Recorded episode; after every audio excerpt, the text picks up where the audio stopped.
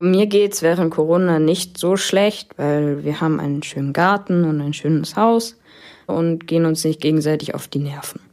Ich finde vor allem schade, ich kann jetzt meine Großeltern nicht sehen. Und was richtig doof ist, mein Vater wohnt in der Schweiz mit meinem Halbbruder und den kann ich jetzt auch nicht sehen, weil Schweiz ein Risikogebiet ist, genau wie Deutschland. Ich finde es richtig doof mit diesem Abstand. Normalerweise schmeiße ich alle auf den Boden zur Begrüßung. Vielleicht jetzt ein wilder Hund. Und jetzt mit dem Abstand, das vergesse ich dann auch manchmal leider. Mir geht's eigentlich ganz gut, aber ich mache mir ein bisschen Sorgen um meinen Reitstall, weil bei uns zwar noch weiter unterrichtet werden darf, aber immer nur die Hälfte der Schüler und die Pferde haben halt weniger Bewegung.